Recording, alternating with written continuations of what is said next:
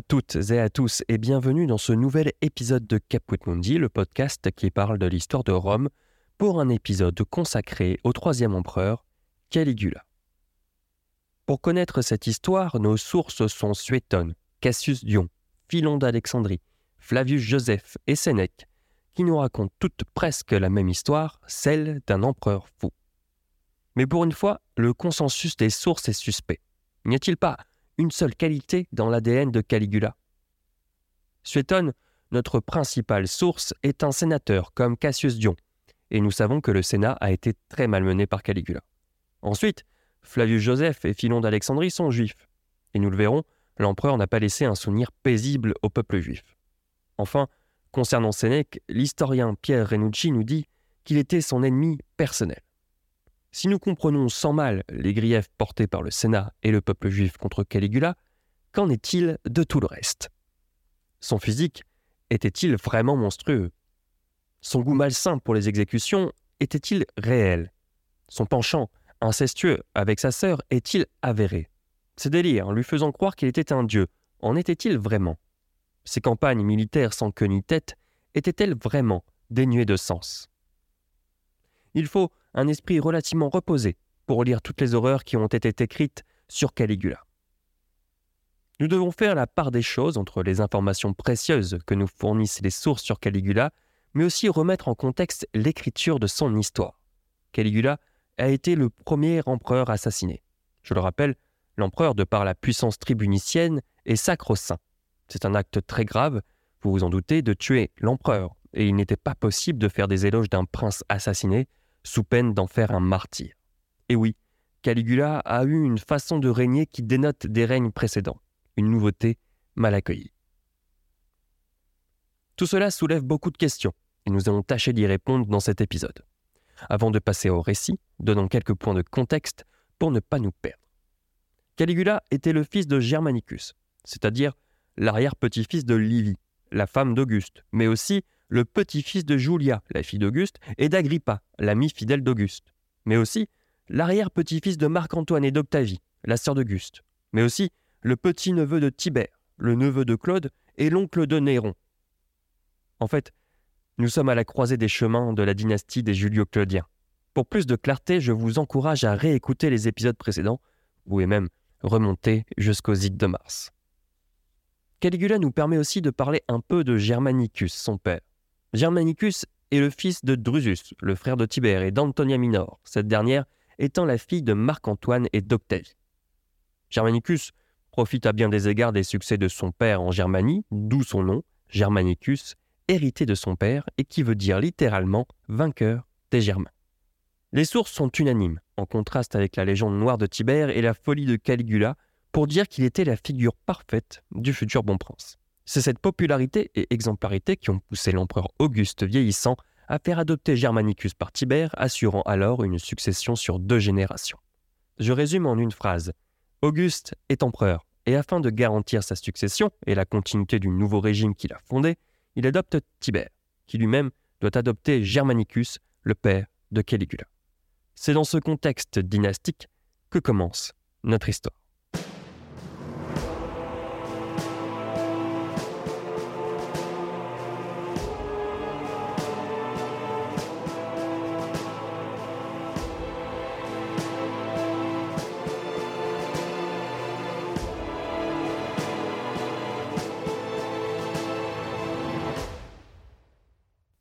Pour une fois, c'est un plan sans accroc pour le vieil empereur Auguste. Il avait déjà essayé d'assurer sa succession, mais le destin s'était mêlé de l'affaire plus d'une fois. Marcellus, Agrippa, Caius, Lucius, tous étaient morts avant Auguste. Auguste est princeps, prince du Sénat. Il revêt l'imperium maius et la puissance tribunicienne qui lui donne une collection de pouvoirs que l'on synthétise aujourd'hui en la personne de l'empereur. Ce sont des pouvoirs républicains, en aucun cas héréditaires. Impossible de transmettre légalement donc son pouvoir, et pourtant c'est central. Imaginez si, à la mort du prince, le pouvoir revenait au Sénat. Ça repartirait comme en 44 avant Jésus-Christ. Il faut qu'Auguste donne un avis ou une recommandation pour la suite. Il lui faut quelqu'un qui l'a associé au pouvoir et aux coulisses du Principat. Quelqu'un que le Sénat et les armées accepteront au même titre que lui. La question n'est pas institutionnelle, elle est idéologique, presque divine. Le pouvoir d'Auguste repose sur une vaste et lente propagande de la famille des Iuli. Auguste est le fils adoptif du divin César, et en souvenir de ce fait, le Principat devrait logiquement être l'apanage des Iuli. Du moins, c'est ce qu'il espère qu'on ait compris, car il ne peut qu'adopter des gens, il ne peut pas adouber un héritier. En revanche, il n'y a plus grand monde chez les Yuli. Mais il y a la famille que l'on a et la famille que l'on a choisie. Ce n'est probablement pas de gaieté de cœur qu'Auguste adopte Tibère, mais ça l'est peut-être un peu plus quand il lui fait adopter Germanicus, Tibère devant ainsi simplement servir de transition. Auguste n'a pas de descendance mâle directe, comme on dit, et Germanicus coche toutes les cases pour la succession de la maison d'Auguste. Son mariage avec Agrippine, sa petite fille, tombe à point nommé. De cette union naissent six enfants, dont le sixième, en douze, est Caius Julius Caesar Germanicus, le futur Caligula. La succession est toute tracée. Caius n'est pas le seul enfant de Germanicus, il y en a deux autres, Nero et Drusus. La branche des Iuli alliée aux Claudii et Vivace. Au crépuscule de sa vie, Auguste a l'occasion de connaître le petit Caius. Imaginez un peu ce destin hors norme. Le petit Caligula à la cour de l'empereur Auguste. Ce n'est pas une fiction. En 14, quelques mois avant sa mort, Auguste écrit une lettre à Agrippine, sa petite fille et mère de Caligula.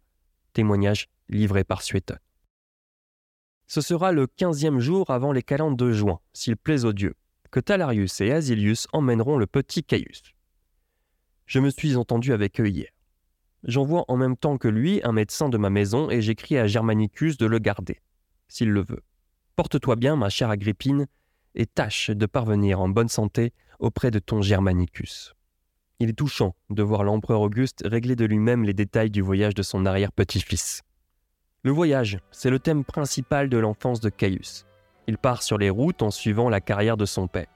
Dans les camps, au cœur des révoltes des armées du Rhin, il est la mascotte des légionnaires. Sa mère le fait habiller en petit soldat de la tête aux pieds. À ses pieds, justement, des petites bottes de légionnaire que l'on appelle des caligae lui valent le surnom de Caligula qui signifie petite botte en signe d'affection.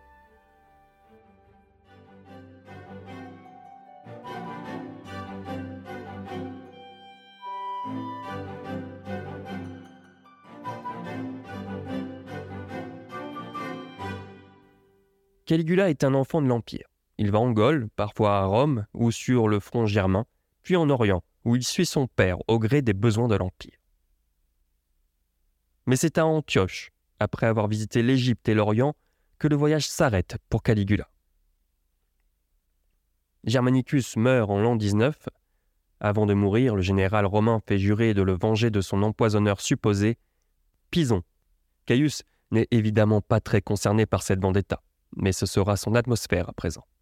Avec sa mère et les proches de Germanicus, il accompagne les cendres de son père pour son ultime voyage. Les cendres du regretté héritier de l'Empire sont déposées dans le mausolée d'Auguste. Quant à Pison, il se suicide alors que son procès pour trahison et éventuellement l'empoisonnement de Germanicus est en cours. Malgré sa mort, Pison est jugé coupable de trahison par le Sénat. Si cela ne suffisait pas à noircir le tableau, Tibère lui-même est impliqué dans cette affaire. Agrippine prend la parole pour réclamer justice et elle accuse directement Tibère d'avoir commandité la mort de Germanicus, jaloux de régner dans l'ombre de son héritier. En 29, soupçonné de fomenter un coup d'État contre Tibère, toute la famille de Caligula, y compris ses frères, est exilée et la plupart meurent affamés en captivité. Quant à lui, épargné, il est placé chez Livie, la veuve d'Auguste. Mais Livie meurt à l'âge de 86 ans la même année, dans ce contexte familial tendu. Caligula, âgé de 16 ans, remplit son premier devoir de citoyen et de membre de la Domus Augusta en prononçant l'éloge funèbre de sa bisaïeule sur les rostres du forum.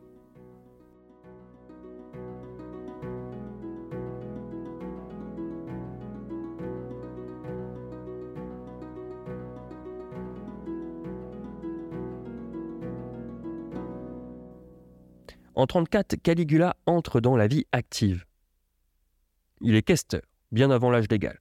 Habituellement, le questeur s'occupe des questions financières, mais c'est aussi le ticket d'entrée pour le Sénat. Caligula ne brille pas par une carrière fulgurante, il ne dépasse pas le rang de questeur, mais en a-t-il vraiment besoin? En 37, à la veille de la mort de Tibère, il est le seul de la lignée des Julio-Claudiens à être suffisamment âgé pour gouverner et à ne pas être en disgrâce. Tibère n'a pas désigné d'héritier, notons simplement qu'il a un petit-fils, Tiberius Gemellus, plus jeune que Caligula, mais qu'il n'a pas été désigné comme héritier. On ne pense pas non plus à son frère, Claude, jugé inapte pour être prince.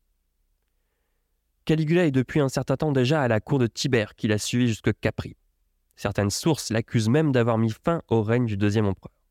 Cela étant dit, lorsque le prince s'éteint le 17 mars de l'an 37 à Misène, le fils de Germanicus fait l'unanimité. Si Misène est un endroit merveilleux pour mourir, c'est aussi un endroit commode pour se faire proclamer empereur. Tout simplement parce qu'il y a une flotte à Misène, ce qui a permis à Caligula de se faire acclamer empereur une première fois par les troupes. Une fois à Rome le 28 mars, c'est une foule joyeuse qui l'accueille. L'ambiance de fin de règne laissée par Tibère était lourde. Le vieux prince n'était pas très aimé des Romains, sans parler des accusations de lèse-majesté qui étaient légion sous Tibère. Enfin, la pression retombait.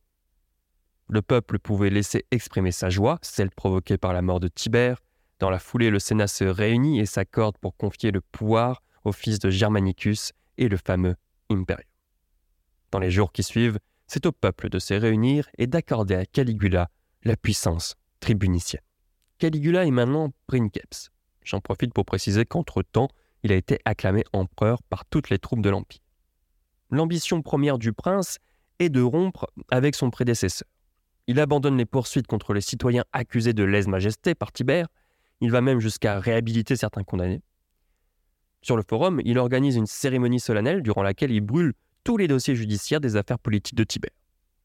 Ensuite, il réhabilite sa famille, victime de la paranoïa de Tibère. Les cendres de sa mère et de ses frères sont déposées en grande pompe dans le mausolée d'Auguste.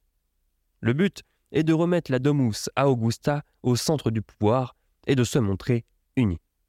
Il organise des jeux, fait terminer le temple du divin Auguste et l'inaugure, il prend le consulat avec son oncle Claude et en septembre 37, le titre de père de la patrie lui est attribué. Signe de son bon gouvernement avec toutes les institutions de la République romaine. Un titre que Tibère n'avait pas eu, mais qui renoue avec le règne d'Auguste.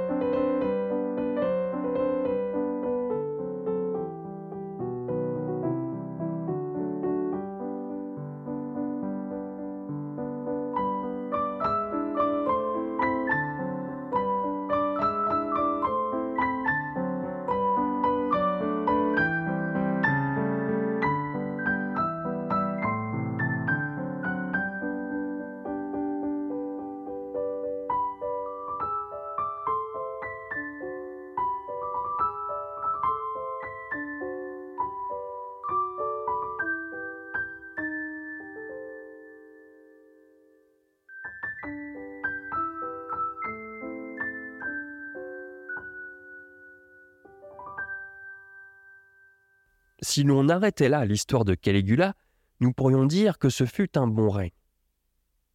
Que la jeunesse de l'empereur, son intelligence politique et sa générosité lui ont donné toutes les qualités du bon empereur. En octobre 37, les Romains échappent à un drame pour mieux en vivre un autre. L'empereur est malade et, dit-on, il ne s'en remettra pas. Cela fait à peine huit mois que Caligula est empereur et l'esprit nouveau qu'il a insufflé à l'Empire est déjà en train de mourir.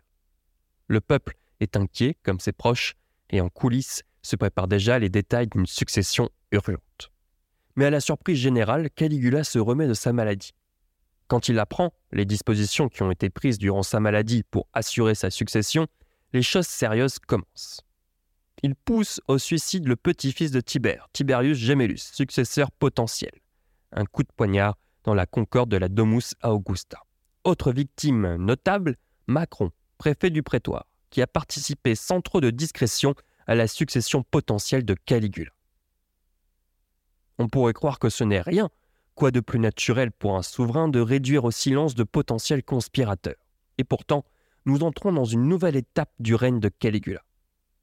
Certaines sources et historiens évoquent aussi la douleur de la perte de sa sœur Drusilla, en juin 38, avec qui on l'accuse d'inceste, comme un tournant psychologique de son règne. C'est à partir de maintenant que commence dans nos sources le bal des horreurs et le portrait du plus fou des empereurs romains. Au début de l'année 39, des personnalités de haut rang sont éliminées par Caligula dans une justice expéditive. Ils sont rendus coupables de conspiration. Des sénateurs et même des consulaires, personne n'y échappe pour peu qu'une preuve tangible ou fabriquée soit contre lui.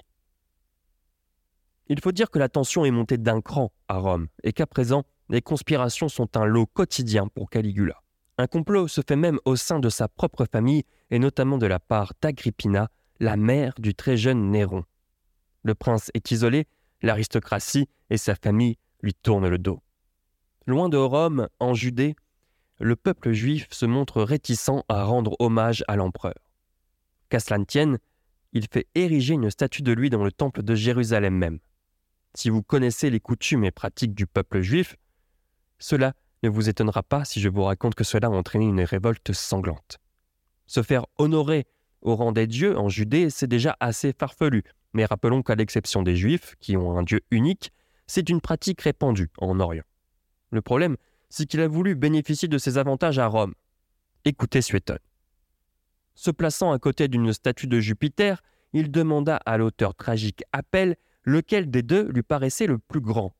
Et comme celui-ci hésitait, il le fit déchirer à coups de fouet en louant à plusieurs reprises sa voix suppliante qu'il trouvait particulièrement douce jusque dans ses gémissements. Parlons de choses plus légères, voulez-vous. Saviez-vous que Caligula aimait les courses de chars? Il en organise tout le temps, et il n'hésite pas à inviter à sa table les athlètes. Un scandale pour le Sénat. Caligula regrettait qu'une seule chose en vérité. Aucune calamité n'était venue perturber son règne. Comment entrer dans l'histoire sans calamité? Rassurez-vous, il a fait fermer les greniers à blé afin de provoquer une famine. Mais si aucune véritable calamité ne pouvait faire entrer le règne de Caligula dans l'histoire, il lui restait l'art de la guerre. Fils d'un célèbre général, issu d'une noble lignée de guerriers et d'impérators, il était temps pour lui de mériter son titre. Caligula part en Germanie avec pour objectif de discipliner les troupes qui s'étaient relâchées. Le relâchement était tel que les incursions germaines étaient de plus en plus courantes. Caligula doit s'assurer que la Gaule est en sécurité car il a un autre projet en tête. Il veut continuer l'œuvre de César et soumettre enfin la Bretagne. Pour cela, il fait appel à Galba. Nous reparlerons de ce personnage dans un autre épisode, celui sur l'année des quatre empereurs. Ce qu'il faut retenir pour l'instant, c'est qu'avec l'aide de Galba, il remet sur pied les légions de Germanie supérieure et met fin aux incursions germaines souvent plus attribué à Galba qu'à lui-même, le succès en Germanie lui permet d'avoir les mains libres pour se projeter sur la Bretagne. Mais pour faire la guerre, il faut de l'argent. Le prince fait venir de Rome des meubles, des bijoux, des esclaves appartenant à l'État ou à sa famille, mais aussi à des familles condamnées pour trahison qu'il vend aux enchères à Lyon. Les sources racontent qu'il procède lui-même à la vente.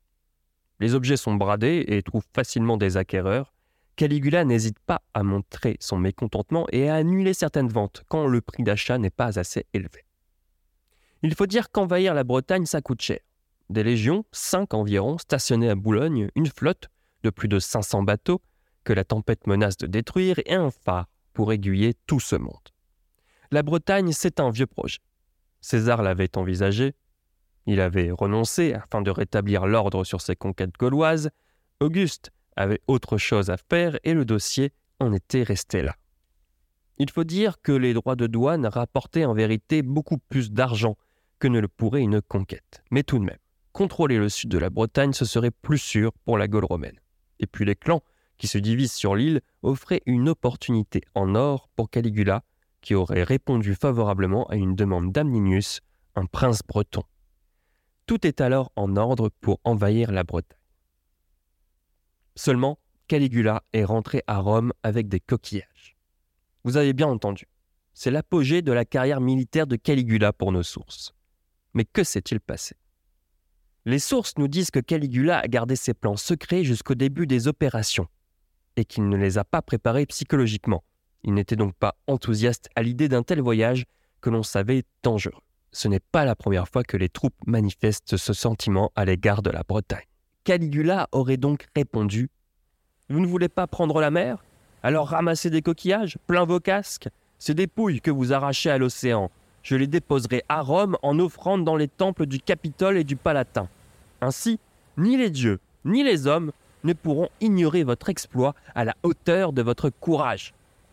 Une humiliation pour les soldats.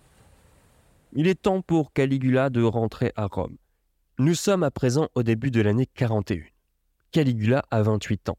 Le climat politique est tendu à Rome, l'empereur ne se dispense pas d'humilier ceux qui l'entourent, et parmi eux, Chéréa à la tête de la prochaine conspiration.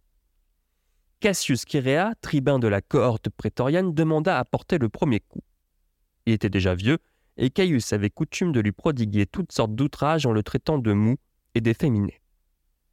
Quand il venait lui demander un mot d'ordre, il répondait Priap ou Vénus. Quand il le remerciait pour une raison quelconque, il ne lui présentait sa main à baiser qu'en lui imprimant une attitude et un mouvement obscène, nous dit Suétone. Nous reviendrons sur les mobiles des conjurés dans l'analyse. Pour le moment, nous sommes dans un théâtre sur le Palatin, et en ce 21 janvier de l'an 41, Caius ouvre les jeux théâtraux en hommage à l'empereur Auguste. Ce n'est que plus tard dans l'après-midi qu'un sénateur parvient à le convaincre de rentrer au palais pour déjeuner. Bougon, Caligula accepte. Sur le chemin, il croise des comédiens. L'empereur aime beaucoup les comédiens. Il les félicite pour leur travail et les encourage à monter sur scène. Mais ces derniers refusent poliment. Le prince n'insiste pas.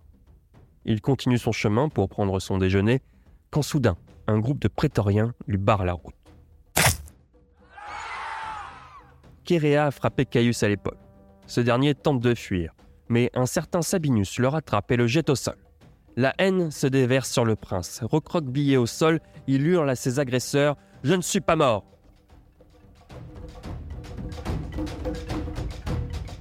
Les conjurés redoublent de force et la foule des assassins s'acharne sur Caius. Il est mort.